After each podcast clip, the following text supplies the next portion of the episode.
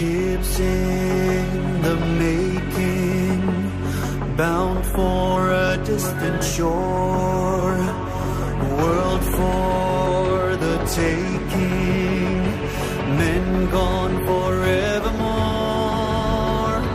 boarding and setting. Sexto Continente. Dirigido por el obispo de San Sebastián, Monseñor José Ignacio Monilla.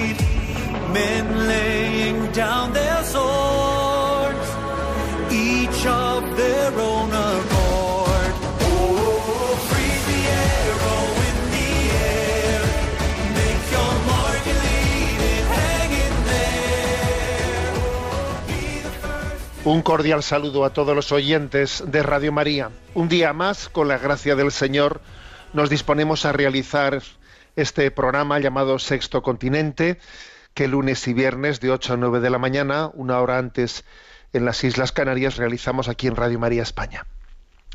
En este camino de la cuaresma en la que estamos, este viernes, viernes 29 de marzo, coincide con esa convocatoria de las 24 horas para el Señor.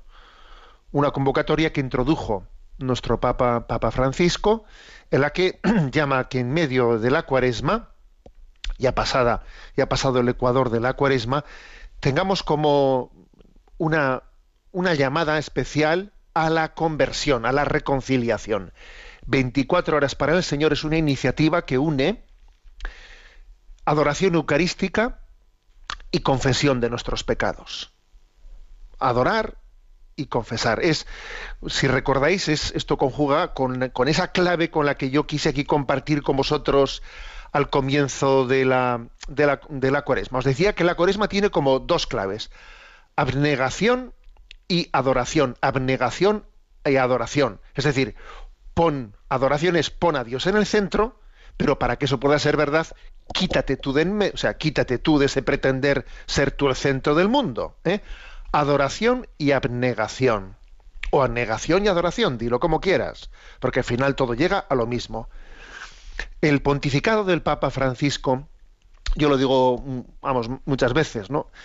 Yo creo que tiene dos, dos imágenes, dos momentos de gracia, que son los que van a pasar a la posteridad.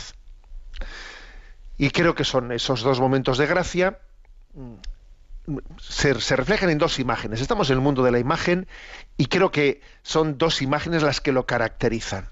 Una es la del Papa Francisco, abrazando algunos rostros profundamente deformes, ¿no? En plena plaza de San Pedro, en las audiencias, de repente aparece una persona con unas deformidades in- increíbles, ¿no? Que, que- que chirrían en nuestra, en nuestra sensibilidad y reciben un abrazo, un abrazo de amor encomiable, ¿no? Que, que- que nos, nos enternece.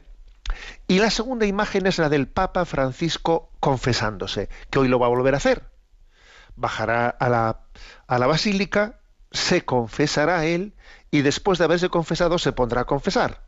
En mi opinión son las dos imágenes claves del pontificado.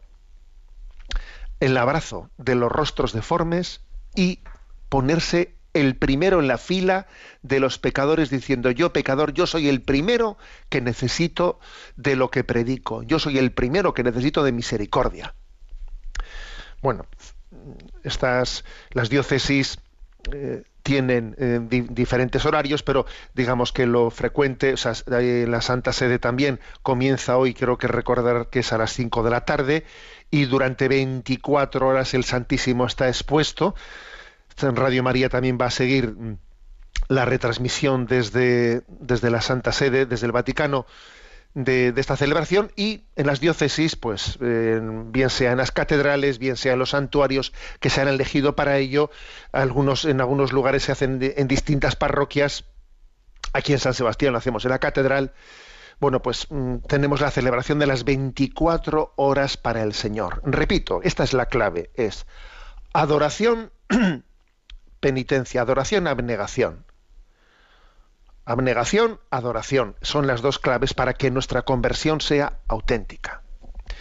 Sexto Continente es un programa que tiene también una interacción con los usuarios en Instagram y en Twitter con la cuenta arroba obispo Munilla, con los usuarios de Facebook en el muro que lleva mi nombre personal de José Ignacio Munilla.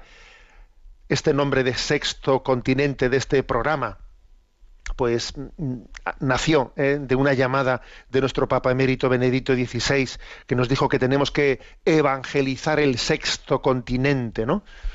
Igual que se evangelizó América, evangelizar el sexto continente. Bueno, pues hay una página web multimedia que se llama enticonfio.org, que humildemente, bueno, pues también desde, desde este programa se pone a servicio de, la evangelización, en la cual tenéis eh, entrelazados recursos de recursos de evangelización que un servidor pues ha ido generando. Bueno, y dicho esto, ¿qué primer tema he elegido para este programa? Recibí hace poco esta semana pues un correo de uno de vosotros, de una de vosotras en concreto, Paula, Paula de la Fuente me escribía y me decía que ya le gustaría que hablase en algún momento del tema de la verdadera amistad, ¿eh? de las características de la amistad cristiana. bueno, y, y, su correo ha sido para mí pues una, una oportunidad, ¿no? Pues para ponerme un poco a, a reflexionar al respecto. He encontrado algún artículo escrito recientemente, ¿no? Pues en una revista que se llama Discernir, y bueno, sirviéndome de, de esas reflexiones, de ese artículo, pero también tomándome eh, pues la libertad de, bueno, pues de, de expresar las convicciones personales, os lo comparto. A ver, ¿qué claves podemos tener sobre qué es la amistad, ¿no? Según la Sagrada Escritura, según la revelación misma nos, nos muestra. Yo quisiera hablar de seis claves de la amistad según la Sagrada Escritura, porque la revelación es para nosotros luz en nuestro camino. bueno, en primer lugar que estamos muy necesitados, ¿no? De, de relaciones de gratuidad. Yo os voy a decir que hay alguna persona por ahí que cuando me llama te, das cuenta que te llama por teléfono y José Ignacio, bueno, en concreto, alguna, algún hermano obispo, ¿no? Algún hermano obispo que tengo que te, que te impresiona porque te llama y te, y te dices, jo, fíjate, ¿y para qué me ha llamado? Pues es que no es que me me haya llamado para algo en concreto, no, ha sido una llamada, una llamada gratuita, pero no me refiero a gratuita porque pues porque tenía ¿eh? una especie de plan plan telefónico de tarifa plana no no voy por ahí no voy por ahí me refiero a gratuita en el sentido de que no que no pretendía nada o sea que no no me ha llamado por un lío que es lo, habitual a ver lo habitual es que nuestras llamadas sean para solucionar problemas, para abordar cuestiones, para quedar de acuerdo en, para eh, eso es lo eso es lo, lo habitual, ¿no? Vivimos en una en un mundo en el que estamos siempre acometiendo retos. Y tiene que ser así, porque los retos tienen que ser abordados, ¿no? Pero de repente te das cuenta que recibes una llamada y dices, uy, este hombre pues me ha llamado sencillamente una llamada gratuita. ¿eh? Pues, ¿qué tal estás? Y esto y lo otro, y, y, te, y, y, te, y te conmueve. Hoy en día recibir una llamada de esas te conmueve. Porque claro, estamos siempre a nuestros líos, y te conmueve que alguien te llame una llamada gratuita. Y lo mismo pasa, pues, cuando recibimos el correo, ¿no? El correo, bueno, pues recibes allí, te, en el caso de los obispos, ¿no? Pues, ala, pues un montón de, de, cartas de tal, y te das cuenta que entre todo eso, pues entre todo eso, todo ese montón de correo que te llega, pues la gran mayoría son, eh, pues, eh, instancias escritas por instituciones, por cosas, por tal, y dices, a ver, aquí hay una hay alguna carta eh, que sea personal, hay una, alguna carta que sea personal. y suele haber alguna, pero desde luego suelen ser muchas veces pues almas, almas elegidas y almas escogidas por el Señor. Muchas veces almas contemplativas, ¿eh? que te das cuenta que tienen un tipo de vínculo de amistad personal muy diferente a la que tiene el mundo, ¿no? Bueno, por ejemplo, a nadie se le ocurriría confundir la amistad con los seguidores de la, eh, que, tenga uno en las redes sociales. Las redes sociales se dirán hay miles de seguidores, pero a ver, y con esto no estoy diciendo que no pueda haber eh, seguidores en redes sociales que no que no lo hagan también con un vínculo de verdadera amistad. ¿eh? Con esto no estoy diciendo eso, porque seguro que a un oyente está diciendo, oiga, pues yo eh, sí que tengo un seguimiento de redes sociales y, me, y, considero que tengo un vínculo de amistad. ¿eh? De, de amistad con usted o con otra persona, de acuerdo, sí, se puede, pero, pero no se puede confundir una cosa con la otra. ¿no? A ver, porque es curioso que estamos, eh, nuestra sociedad tiene un síndrome del gran hermano, permitidme esta expresión, el síndrome del gran hermano. Estoy evocando ahora esos programas televisivos del gran hermano, ¿no? Ante la ausencia de una experiencia de amistad, pues entonces el mundo curiosea. Curiosea, se pierde el tiempo curioseando desproporcionadamente, a veces sobreexponiendo la intimidad, fomentando la vanidad, mendigando afectividad, se tiende a ensoñar, sacándonos de la realidad, ¿no? Ese síndrome del gran hermano que tiene, que tiene la, nuestra sociedad es mm, una consecuencia lógica de no tener la experiencia de la amistad. Cuando uno no tiene verdadera experiencia de la amistad, curiosea en, en ese, en, ese en esos falsos vínculos del gran hermano que están, que están de alguna manera sobreexponiendo la, eh, la intimidad y deformándola. Bueno, en la Sagrada Escritura, que es, como he dicho antes, lámpara en nuestro camino, luz en nuestro sendero, hay, hay expresiones como, por ejemplo, ¿no? Sobrellevad los unos las cargas de los otros y cumplid así la ley de Cristo. Y esa es una expresión, lo del sobrellevar la carga de los otros, es una expresión que aquí hay que aplicarla, hay que aplicarla, ¿se puede aplicar a la amistad esto? ¿O más bien es un mandamiento, esto hay que, hay que encuadrarlo dentro de ese mandamiento del amor al prójimo? A ver, es que la línea, la línea entre el amor que es por amistad y el amor que, que viene de esa, de esa llamada amar al prójimo, sea quien sea, ese próximo que tú no eliges, esa línea entre amigo, eh, amar por amistad o amar por mandamiento del Señor, es una línea que nosotros no podemos pretender que divida a unos y a otros. O sea, yo no puedo decir, a ver, yo tengo dos tipos de amores, ¿no? El amor natural, el amor por amistad, el que me brota a mí de dentro, y hay otro tipo de amor que es el amor al prójimo, que no, son mis amigos y yo a esos ya les amo porque Jesús me dijo que tengo que amarles, ¿no? A esos ya no me sale, no me sale naturalmente. Eso ya es una especie de amor sobre- sobrenatural, que como Jesús me dijo que tengo que amar al prójimo, pues entonces le amo ya por mandato del Señor, que ya no me sale de mí, ya no es un amor de amistad. A ver, esta explicación que acabo de dar sería correcta. A ver, yo creo que no sería correcta. Ya sé que muchos dirán, pues yo creo que sí, eso tiene bastante sentido, ¿no? Que una cosa es el amor natural, el que te brota a ti, que es el de los amigos, y otra cosa es el amor sobrenatural, el que Jesús te pide que tengas a todos, aunque no sean amigos tuyos. A ver, ya entiendo que esta explicación que acabo de dar parece convincente, parece eh, buena para explicar todas las cosas, pero no, no, porque ese amor natural que yo tengo a mis amigos también es sobrenatural de alguna manera. A ver, es que en el amor natural también está presente, en esa tendencia, en esa atracción personal hacia las amistades, también está presente la llamada de Jesús. O nos pensamos que eso viene de mí y lo otro viene de Jesús. No, también está presente Jesús en ese, en ese amigo que, es, que Dios ha puesto en el camino de tu vida y das y recibes eh, amor de Jesús con tus amigos personales, ¿no? Bueno, mm, hay palabras en la Sagrada Escritura muy iluminadoras. Por ejemplo, Eclesiastés, capítulo cuarto, versículo del 9 al 12. Aquí como se subraya que Dios no nos ha querido autosuficientes. Dios no nos ha querido autosuficientes. En su designio ha querido que haya siempre, o sea, que seamos enriquecidos por, por, por, nuestra relación de amistad con otras personas. ¿no? Atentos a este punto. ¿eh? Eclesiastés 4, 9, 12. Más vale ser dos que uno, pues sacan más provecho de su esfuerzo. Si uno cae, el otro lo levanta, pero pobre del que cae estando solo, sin que otro pueda levantarlo. Lo mismo si dos duermen juntos, se calientan, pero si uno está solo, ¿cómo puede calentarse?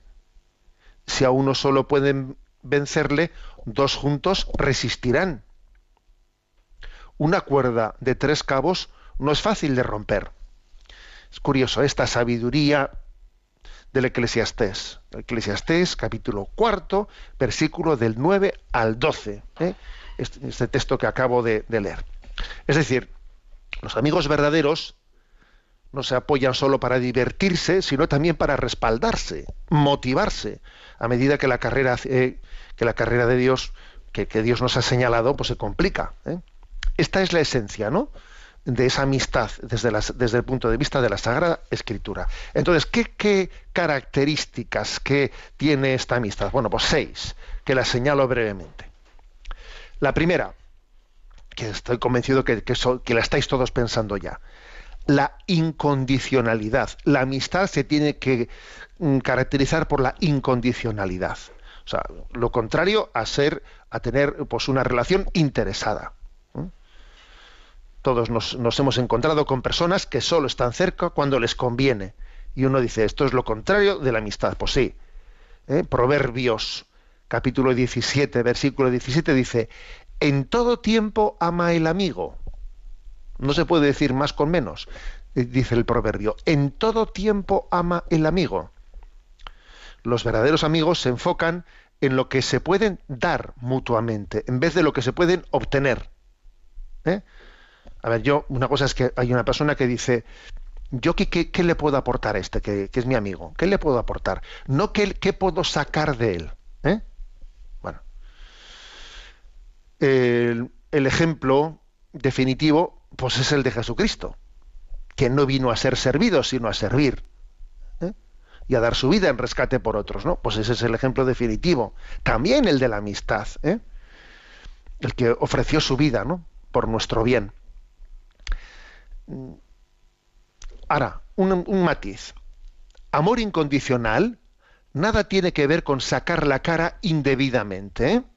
No es eso. O sea que incondicional es, a ver, yo estoy contigo eh, y te sacaré la cara aunque no tengas razón. No, eso no, eso no es amor incondicional, eso es otra cosa. ¿eh?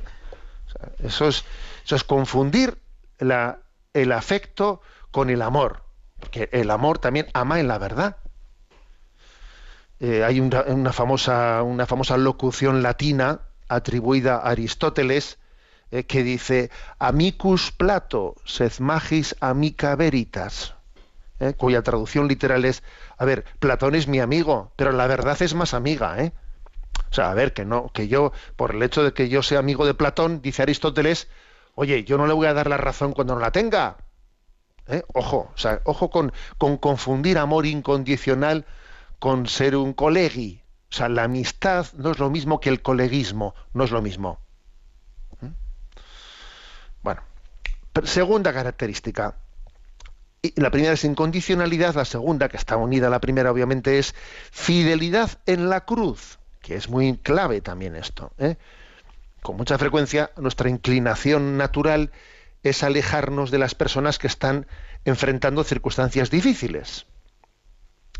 Porque tememos internarnos en el dolor de otros, porque sabemos que es posible que podemos decir algo equivocado, que metamos la pata, o sea que tememos llevar la carga, porque claro, implicarte en los problemas de los demás te complica, te complica la asistencia. Y esta es la prueba de fuego de la amistad, porque nos exige entrar voluntariamente en el dolor, del otro. En, dice Proverbios 17, versículo 17, un amigo es como un hermano en tiempo de angustia. Como un hermano en tiempo de angustia. Los verdaderos amigos están dispuestos voluntariamente a soportar las dificultades con tal de estar el uno para el otro. Cada uno, tenemos que, cada uno tiene que ver en qué se traduce esto en la práctica, ¿eh? en cada caso, ¿no? Por ejemplo, a veces esto de, esto de, el apoyo en las pruebas, ¿no? O sea, esta segunda si la primera era lo de que tiene que ser incondicional y no interesado, lo segundo es no huir de la cruz, ¿eh? no huir de la cruz, el apoyo en las pruebas. Entonces, ¿esto en qué se traduce?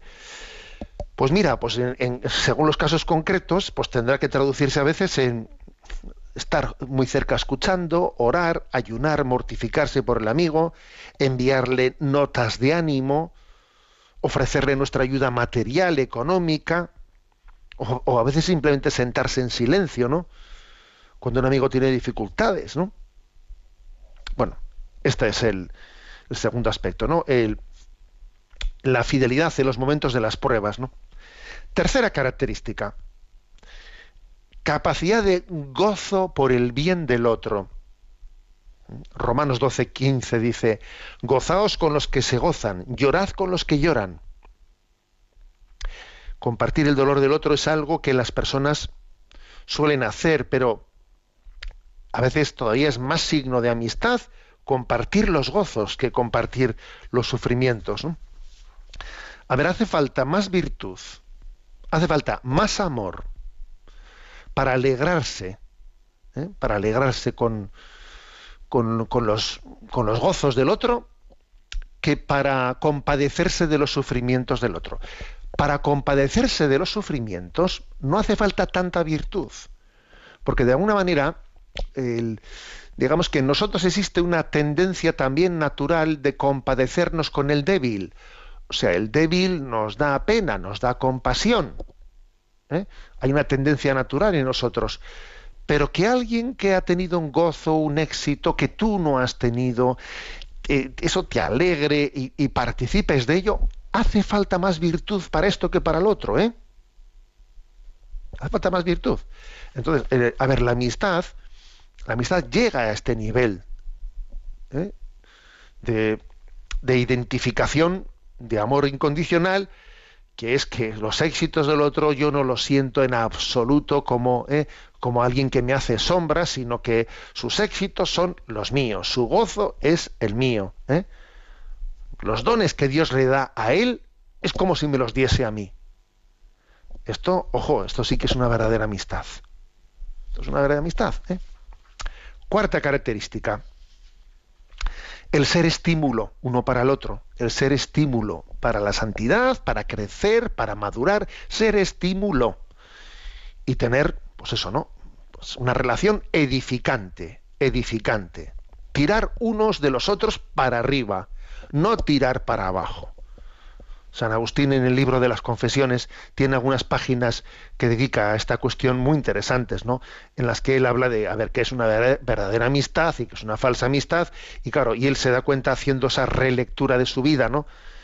Desde el momento en el que ya pues, el Señor le permite ver cuántos errores ha cometido, dice, pero qué falsas amistades teníamos, que íbamos de líderes unos de otros, pero para que nuestro liderazgo fuese para mal, para mal, ¿no? Pues eso, eh, eh, el, digamos, el que hacía un poco, ¿no? De, de líder, ¿no? De la cuadrilla era, tenía, era el más desvergonzado, el más echado para adelante en el peor sentido de la palabra, el que arrastraba a los otros al mal, ¿no? El- a ver, ¿qué, qué amistad tan patética era esa, ¿no? O sea, San Agustín reflexiona, dice que no, que la amistad tiene que ser la que tire para arriba, la que sea estimulante, que yo me junte con un amigo y diga, ojo, este tío es que tira de mí para arriba. Salgo, cada vez que estoy con él, salgo con deseos de ser mejor, ¿no? A ver, eso es una verdadera amistad. Yo sabéis que una de las cosas que recuerdo de, del seminario, y ya han pasado añitos, ¿eh? Porque ya van pintando canas.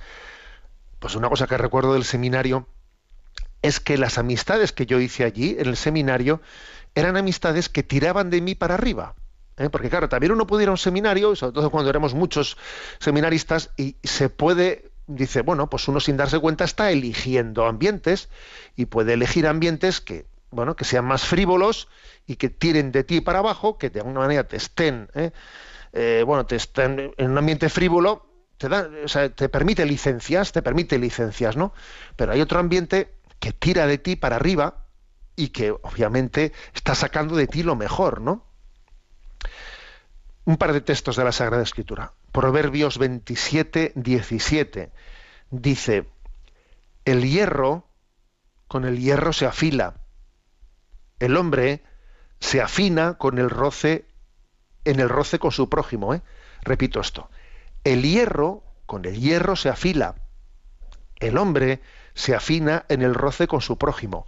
O sea, diciendo, si yo tengo unas amistades como debe de ser, o sea, si yo me estoy arrimando, eso de que al quien a buen árbol se arrima, buena sombra le cobija, dice, el hombre se afina en el roce con su prójimo, dependiendo de, con quién te, te juntes y qué tipo de relaciones tengas, si es una relación de estímulo, edificante, etcétera, Dios te afina, afina las cuerdas, Dios está afinando el violín o las cuerdas de la guitarra a través de esa amistad. Bueno. Mm, con esto no quiere decir que no podamos tener una, una conversación a ver sobre fútbol, como, o sea, que no todas nuestras conversaciones en las amistades van a ser profundas. O sea, también, también se, en una amistad se habla de pequeñeces, ¿eh? de pequeñeces, que en sí, en sí mismas son intrascendentes. Por supuesto que sí, ¿no? Pero una amistad verdadera no rehuye, no deja ahí eh, pues los temas de fondo, o sea, uno sabe en qué le va la felicidad al otro, claro que lo sabe, ¿no? Es que, ¿qué amistad es esa en la que, en la que lo, que verdaderamente le está haciendo sufrir a mi amigo o alegrarse no, no, no, no forma parte, no lo compartimos? ¿Qué amistad es esa? Quinto punto, la corrección fraterna. También es, obviamente, consecuencia de lo anterior. Esto diferencia las verdaderas amistades de las superficiales. Quien está de paso, entre comillas, no se arriesga a decir algo que vaya, a contrariar al otro. Dice, yo no pongo en peligro esta relación, yo no le voy a decir nada que nos vaya a tensar. Pero un verdadero amigo está dispuesto a traer a temas, o sea, a colación temas que, que quieren afinar la amistad. O sea, no quiere que la amistad esté sustentada sobre bases falsas, sobre bases falsas. ¿eh? Y además, digamos, la corrección tiene que ir de la mano de la paciencia por la falta de la respuesta. ¿eh? A ver, porque Dios también tiene paciencia con nosotros. Entonces, a ver, yo le corrijo y al mismo tengo, tengo, tengo paciencia. Corrección, paciencia. Paciencia, corrección. Claro que, claro que una verdadera amistad está dispuesta a tener paciencia, ¿no? Con, oye, con los defectos, ¿no? Pero lo cual no quiere decir que es que, que, que esa paciencia sea ceguera ni indiferencia. Ceguera e indiferencia no tienen nada que ver con paciencia. La corrección fraterna es también necesaria. Y por último, ¿eh? en, las, en la, sexta clave de cómo es la amistad cristiana según la Sagrada Escritura, ¿no? El tiempo, tiempo, tiempos de calidad, saber estar, saber estar con, con, con, las personas a las que se, se, quiere, tener tiempo de calidad con ellos. Por ejemplo, a mí me impresiona el tiempo que Jesús invertía pues con sus amigos en Betania. ¿Eh? Sus amigos en Betania, es decir, oye, Jesús, con todo lo que tienes que hacer, fíjate tú, que estás en tu vida pública, que va a ser muy cortita, son tres años, son tres años, apresúrate, que luego hay que escribir los evangelios, a ver cuántos sermones das. Oye, Jesús invierte tiempo en su relación de amistad con sus amigos de, de, Betania y va, y va con ellos y sabe descansar. Jesús tuvo amistad en Betania. Nosotros a veces, no sé, sospechamos que la amistad humana es como una especie de debilidad, eh, una compensación a la debilidad del hombre, que no. Que Jesucristo, el Dios hecho hombre, vivió la experiencia de la, de la amistad. Y entonces, bueno, pues el que obviamente hoy en día el mayor tesoro que tenemos es el de, el de nuestro tiempo. Ese es nuestro mayor tesoro, el tiempo de tu agenda, eso es, eso es lo, más, lo más caro, eso es lo más caro. Y eso expresa perfect, perfectamente, ¿no? O sea, es decir, para poder para poder ayudar a los otros, para poder ser ayudados, tenemos que estar atentos a lo que está pasando en su vida, ¿no? Y eso supone invertir tiempo de calidad. ¿eh? Los amigos son la forma en que Dios nos cuida, decían, ¿no? Decían una de esas eh, reflexiones provocadoras, ¿no? Los amigos son la forma en que Dios nos cuida. Sí, una de las formas con la que Dios nos cuida. Y obviamente eso requiere que Dios está ahí, Dios me espera, Dios me quiere decir una palabra de consuelo, de aliento, de corrección. Bien, esta es, nuestra eh, aproximación a um, cómo es la amistad desde el punto de vista ¿no? desde, de la revelación, desde el punto de vista de las sagradas escrituras. Hoy es eh, hoy el, evangelio de hoy eh, es un evangelio muy central ¿no? en el mensaje de Jesucristo. Sema Israel, escucha Israel, el Señor tu Dios es uno. Le amarás con todo tu corazón, es el gran anuncio, el anuncio del querigma, ¿no? El anuncio del querigma, es decir, te voy a decir lo principal. A ver, mira, no te distraigas, te voy a decir lo principal. Escucha, abre los oídos, escúchalo. Este es el anuncio del querigma, ¿no? Ante el que tenemos que tener la plena atención. Vamos a escucharlo en esta canción cantada por Kiko Argüello, Sema Israel. Shema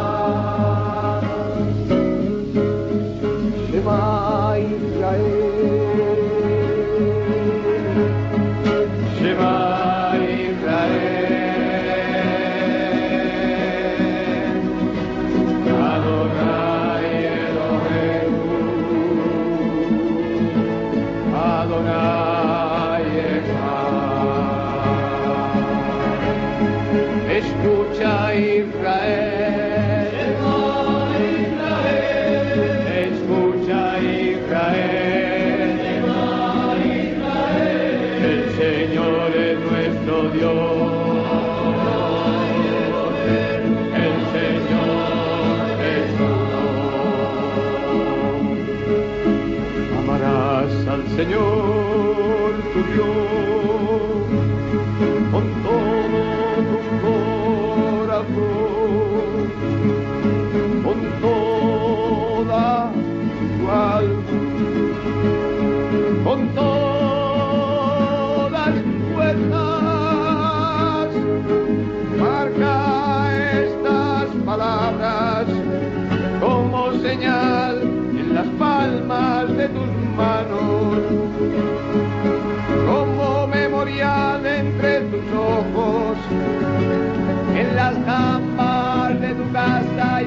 away.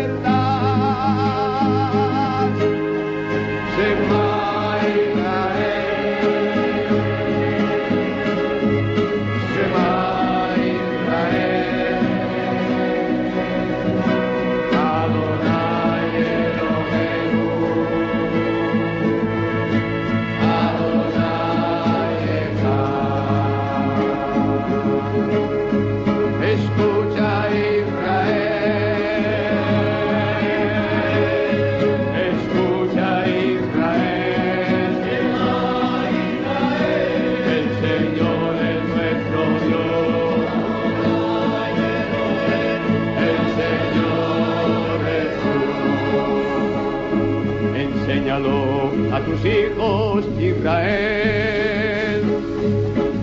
Háblales de casa cuando camines por la calle, cuando te acuestes y te levantes, porque este es el primer mandamiento de la vida, el segundo es igual.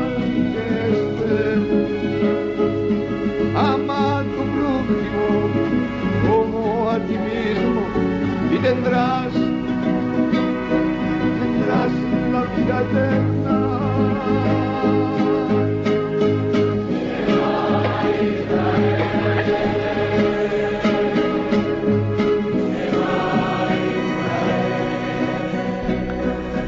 Escucha Israel, este es el este es el anuncio principal que se ha hecho en toda la historia. El Señor tu Dios es uno, te ama eternamente, te ama con un corazón enamorado y espera tu respuesta de amor. Nuestro rincón del DOCAT, punto 123. ¿Qué es el matrimonio?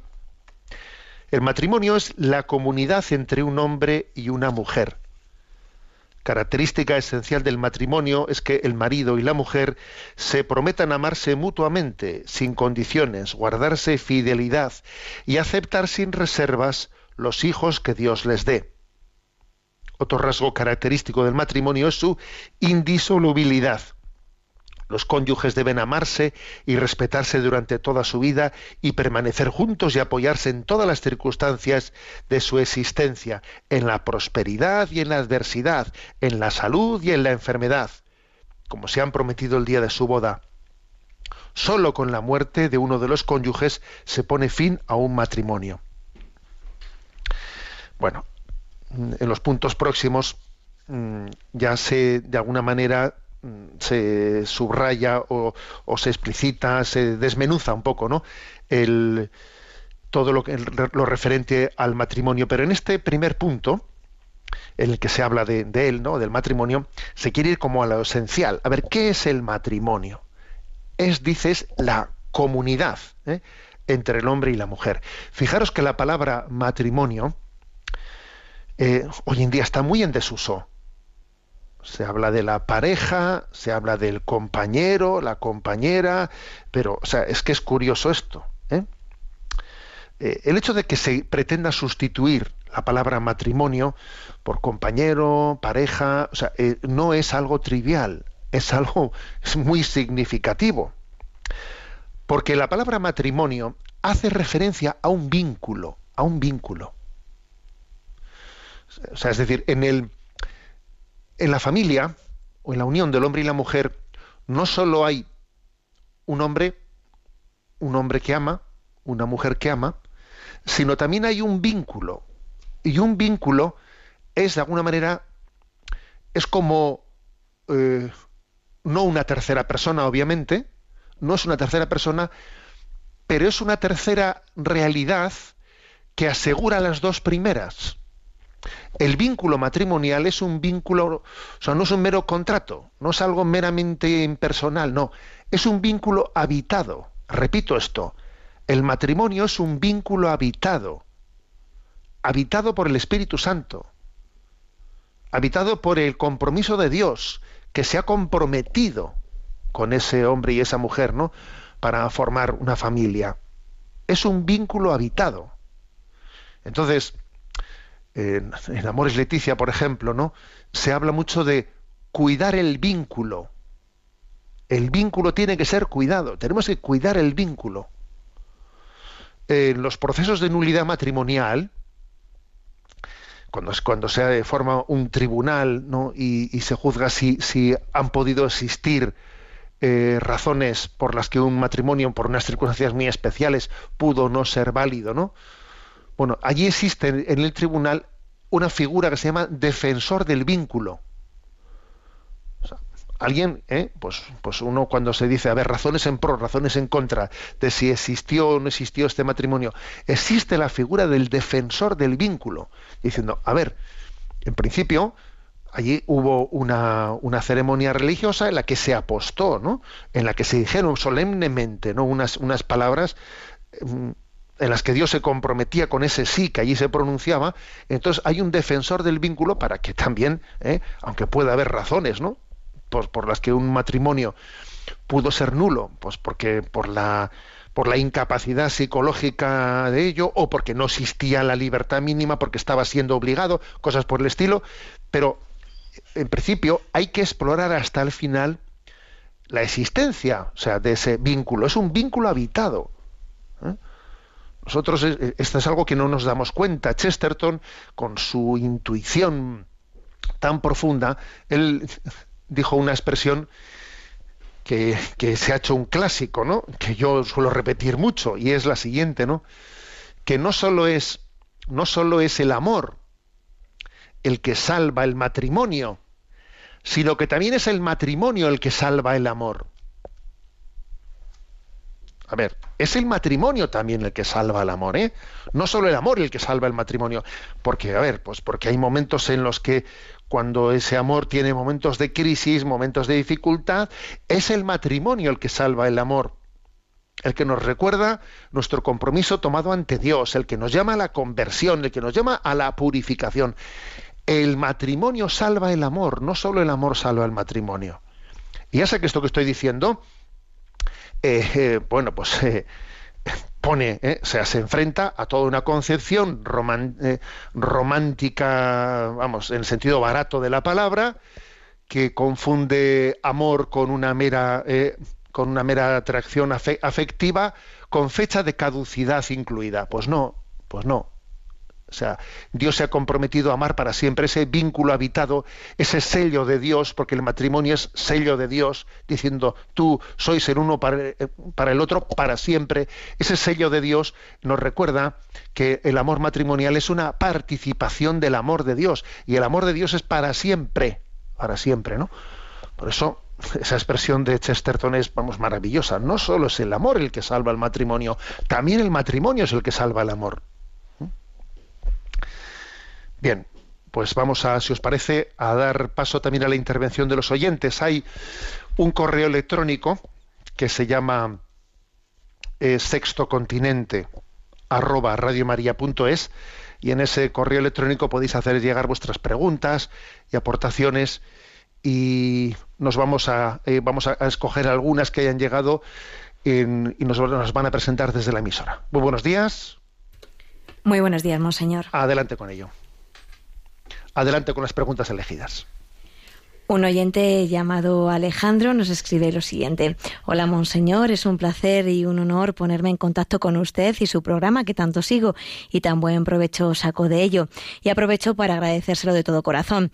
Ahora bien, el motivo de entablar contacto ahora es muy diferente y lo es porque es para manifestar mi disconformidad con la postura de la cúpula de la Iglesia y la suya también en cuanto a la postura del aborto. Soy un cristiano que voy a misa a diario y comulgo a diario y me confieso una vez al mes, lo cual no quiere decir que sea un buen cristiano. Y yendo al grano, yo puedo entender que las autoridades eclesiásticas puedan imponer una norma dentro de la Iglesia, pero no a las personas que no son católicas. Al hacerlo nos convertimos en dictadores, nuevos Nerones que pretendemos imponer nuestra forma de pensar a los que no piensan como nosotros. Nos quejamos cuando la izquierda intenta prohibir las manifestaciones religiosas y luego dice hacemos nosotros lo mismo con otras cosas. Creo que la postura correcta sería orientar, ayudar a las mujeres que piensan hacerlo para que no lo hagan, pero nunca tratar de imponer nuestras normas a los que no piensan así. Un saludo. Vamos a ver. Eh, en esta, en esta pregunta, que por cierto, igual eh, he, quitado un, ha habido por error una omisión de un párrafo y se refería el oyente ¿no? al tema del aborto. A él le parece, ¿no? Pues que no es correcto que la Iglesia eh, que la Iglesia condene el aborto, eh, independientemente de que quien lo, realice pues sea católico o no sea católico. A ver, la Iglesia está para orientar a sus fieles y no para imponer eh, su, su, forma de ver al resto de la sociedad que no sean católicos. Por lo tanto, dice, la postura correcta sería orientar, ayudar a las mujeres que, que piensan que piensan eh, abortar, pero no decir, no, no condenar el aborto eh, en el caso de que esa persona no sea católica. A ver, con todos mis respetos, eh, con todos mis respetos, obviamente no estoy de acuerdo con, con, esta formulación que hace, porque es que, vamos a ver, a veces para, para desmontar ciertas falacias que, que nosotros mismos nos construimos y nos vemos atrapados en ellas, es como si nosotros dijésemos, a ver, ¿no? Pues, pues el robo, el robo está mal, ¿no? Si, si tú robas a, si tú eres cristiano, ¿no? Pero a ver, pero ¿cómo vamos a, a condenar eh, que alguien robe si él no es cristiano? Oye, si no es cristiano yo le puedo orientar, pero yo no puedo condenar el robo de alguien que no sea cristiano. A ver, es que, perdón, es que el robo, es que el robo está, no es algo que sea, para empezar, no es algo que sea específico, la condena del robo, la condena del aborto, no es algo que sea específico que nazca específicamente de nuestra condición cristiana, es que nace específicamente de la condición de la dignidad humana. ¿no? El robo es tan condenable si el que roba es cristiano como si es ateo. ¿eh? El aborto es tan condenable como si el que aborta es cristiano o es ateo o es de otra religión. A ver, porque estamos hablando de no respetar la vida, la vida del prójimo. Estamos hablando, del caso del robo, de no respetar los bienes del prójimo. Es que existe una ley natural, es que nos olvidamos que existe una ley natural. ¿Mm? Existe una ley natural. Es que si no existiese esa ley natural, sería imposible construir una convivencia común. Es que una constitución, por ejemplo, una declaración de los derechos humanos, está hecha precisamente en base a unos valores que tienen que ser compartidos por toda la sociedad. O sea, decir que únicamente se puede con condenar el, aborto de los cristianos y no de los que no son cristianos, es que, a ver, es olvidar, olvidar que existe una naturaleza humana común para todo el mundo. Es que existe una naturaleza humana común. Existe una ley natural. Sin ella la convivencia sería imposible. Esto sería la selva. Por eso hacemos una constitución, por eso hacemos unos valores, ¿no? Por eso nos sustentamos en unos valores comunes que, son mínimos. O sea, si, si no se reconoce que el robar es siempre malo, independientemente de la confesión religiosa que tenga el que roba, pues lo mismo hay que decir del aborto. Y puestos a decir, más grave, más grave parece acabar con una vida humana inocente que robarle a alguien su cartera, ¿eh? Puestos a, comparar, que, que, desde luego no creo que sea cuestión de comparar, pero puestos a comparar, desde luego más grave es una cosa que la otra. O sea, no, no es, o sea, ese razonamiento que utiliza. Ahora, a mí me impresiona, me impresiona que, que podamos ser de alguna manera engañados de esta manera, incluso siendo católicos practicantes, ojo, incluso siendo católicos practicantes, que podamos ser engañados por, este confusco, por, por esta confusión de, de, principios. Por eso necesitamos tanto la formación, formarnos. Y aquí en Radio María, bueno, pues para eso estamos, ¿no? Pero existe un confusionismo muy grande generalizado en el que uno, incluso siendo católico practicante, puede llegar a pensar esto que acabamos aquí de expresar. Por lo tanto, a ver, no tiene fundamento, ¿no? Eso de decir, a ver, eh, condenar el aborto no en todos los casos, eso es, eso es como pretender imponer tu moral a los demás. A ver, ¿qué culpa tiene el niño concebido y todavía no nacido? ¿Qué culpa tiene ese niño de que, a ver, de que el que le vaya a abortar sea cristiano o sea ateo? O sea, a él su vida, ¿qué pasa? Que tiene que depender tiene que depender de que si el que le va a abortar tiene una creencia o otra creencia. La vida de ese niño tiene suficiente identidad eh, como para que tenga derecho a la vida independientemente de que el que aborta sea cristiano o no lo es, o lo que fuere. ¿Eh? O sea, veamos, veamos las cosas desde esta perspectiva, porque existe una objetividad por encima de nuestra subjetividad. Pero claro, de lo contrario, nuestra subjetividad es capaz de pasar por encima de un dato tan clave como es que es que existe una vida humana y vamos a acabar con ella. Claro, a ver, ante, ante hecho, todo lo demás es, es secundario. Adelante con la siguiente pregunta es de Marisol desde Albacete que nos plantea, le comparto algo que he escuchado en una charla en la parroquia para ver si lo he entendido bien y para entender si es correcto, porque me ha dejado un tanto liada. Se nos decía que sabemos por la Biblia que Dios creó el mundo de la nada, es decir, que el mundo no es eterno. Ahora bien, el sacerdote que daba la charla decía que en teoría el mundo podría haber sido eterno, es decir, que Dios lo hubiese podido haber creado desde siempre. ¿Esto es cierto? A ver, eh, sí, es cierto lo que dice, o sea, lo que usted escuchó en esa charla. Es decir, mm, Dios es eterno, y el mundo fue creado. ¿Mm? El mundo tuvo un inicio en el tiempo, a diferencia de Dios que es eterno. Esto lo sabemos por la revelación, ¿no?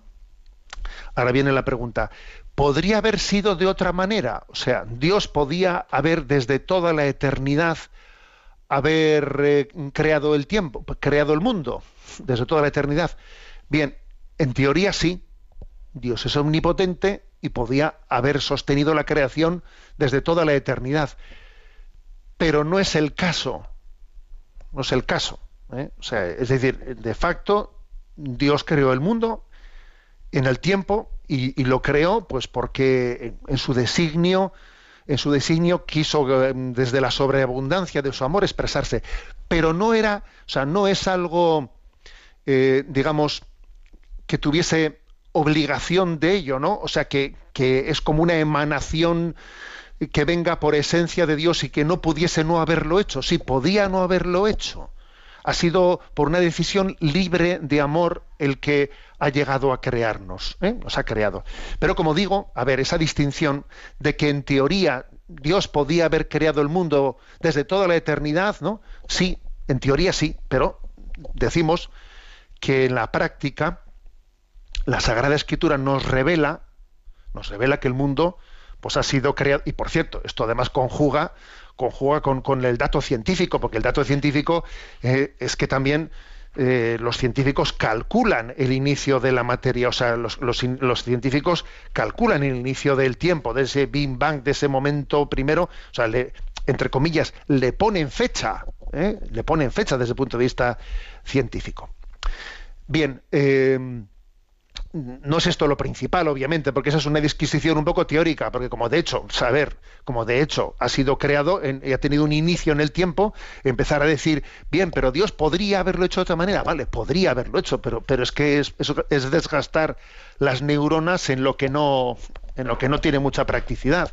Aquí lo principal es darnos cuenta que, claro, como decía Chesterton, y perdonar porque sea tan chestertoniano, ¿no? Como decía Chesterton, que sin el creador el universo es algo así como una inmensa inundación de agua saliendo de ningún sitio. Esto es lo principal, ¿eh? decía Chesterton. Sin el creador, el universo es algo así como una inmensa inundación de agua saliendo de ningún sitio. A ver, aquí lo, lo importante es darnos cuenta de que la creación llama al creador, o sea, evoca al creador. Son las huellas dactilares del creador la criatura grita la existencia del creador. Eso es, eso es lo principal, ¿no? Al margen de otras cuestiones más así, digamos, de tipo filosófico abstracto. Adelante con la siguiente pregunta. Es de Chus, nos dice buenos días, monseñor, gracias por su programa. Lo escucho todos los días y me ayuda mucho a mí y a mi familia. Quisiera hacerle una pregunta porque he oído diversas opiniones al respecto. ¿Se debe comulgar en la boca para no ofender a Dios? He oído que comulgar en la mano no es correcto. También quería preguntarle si se ganan más gracias cuando se recibe la comunión de manos de un sacerdote. ¿Esto es cierto? Porque si es así, no entiendo por qué ayudan los laicos a dar la comunión, aunque se tarde más. Es preferible esperar y ganar todas las gracias posibles que nos hacen tanta falta. Vamos a ver. Eh, con frecuencia, eh, con frecuencia suelo, suelo recibir en la cuenta algunos, eh, algunos correos electrónicos que hablan del tema de cómo comulgar, etcétera, ¿no? Y me llama un poco la atención sobre ello porque, porque tendemos a veces a hacer eh, a poner una excesiva atención en cuestiones que no son, me parece a mí, las esenciales. Eh, comulgar en la boca, comulgar en la mano. A ver, claro que la Iglesia podría cambiar sus normas y igual que en un tiempo se comulgaba exclusivamente en la, en la boca. Bueno, primero, antes, eh, eh, en los primeros siglos de la Iglesia se comulgaba en la mano, ¿eh? Después eh, se pasó a comulgar en la boca. Después ahora se ha dado la doble opción de comulgar en la mano, comulgar en la boca. Bien, eso podría ser cambiado, claro que podría ser cambiado, pero yo, yo, yo creo que lo principal es que si, a ver, hay que dar un voto de confianza a la disciplina de la Madre Iglesia. Dar un voto de confianza. ¿eh? Entonces, a ver, si comulgar en la mano eh, fuese algo, algo que debiese de ser cambiado, ya lo cambiará la Madre Iglesia. O sea, demos un voto de confianza a la Madre Iglesia. Es verdad que comulgar en la mano puede tener eh, una serie de riesgos, tiene una serie de riesgos de falta de unción, de falta de devoción, de parece que uno allí hace un gesto poco, poco reverente, poco respetuoso. Claro que existe ese riesgo, que los sacerdotes tenemos que estar atento a ello y educar también en la comunión de la mano. Por ejemplo, hay un texto de los primeros siglos de un padre de la Iglesia que hace referencia que, a que cuando uno va a comulgar pone una mano y con la otra mano coge la sagrada forma y la comulga dice que tu mano sea como un trono, un trono de Dios en el que Dios recibas ¿no? el cuerpo de Cristo y lo comulgues. O sea, pon la mano con la reverencia de quien pone un trono para que en él sea puesto el rey. O sea, fijaros con qué tenemos que tener el cuidado, el esmero de que comulgar con la mano no se desprende, o sea, comulgar delante del sacerdote, no coger la forma e irse para atrás. Y, o sea, hay muchos, obviamente es muy importante eh, la educación de comulgar bien, ¿no? Ahora, eh, pues esas preguntas de si y si se comulga de una manera tiene más gracia que si se comulga de la otra. Cuando la comunión la da un seglar tiene menos gracia que si la da, o sea, recibe menos gracias que si la da un sacerdote. No, por Dios. O sea, a ver, no. Eh, la Iglesia permite que haya un ministro extraordinario de la, de la comunión, que es el que un seglar pueda dar la comunión. También es verdad que a veces abusamos de ello, porque claro, poco sentido tiene que si hay, eh, pues concelebrando varios sacerdotes, y no son ancianos y pueden, tienen movilidad, vamos, pues de repente de la comunión un seglar, estando todos los sacerdotes concelebrando, ¿no? Y quedándose ellos sentados. o sea, es que también nosotros tenemos que, si, pedimos confianza eh, en, en las normas de la Iglesia, los primeros que tenemos que cumplirlas somos los sacerdotes. Y cuando se habla de ser un ministro extraordinario de la Eucaristía, es extraordinario. Entonces, pues, si, si existen los sacerdotes, que den ellos la comunión tenemos que ser tenemos que confiar ¿no? en la Madre Iglesia todos, comenzando por los sacerdotes. Si existen sacerdotes, ¿qué sentido tiene que un seglar vaya y dé la comunión? No tiene sentido ninguno. Además de que es un clericalismo. Decir, no, esto es, para promocionar los, seglares. los, seglares no se promocionan jugando a ser curas. A ver, no no se promocionan así. La promoción de los seglares tiene, es otra cosa bien distinta, ¿no? Es tener su capacidad de, llevar a Cristo al mundo ¿eh? y de cristianizar el mundo. ¿eh? Bueno, eh, en fin, no sé si he respondido completamente a lo que nos planteaba el oyente, pero creo que es así lo, lo, lo principal que se me ocurre decir. Tenemos el tiempo cumplido. La bendición de Dios Todopoderoso, Padre, Hijo y Espíritu Santo. Alabado sea Jesucristo.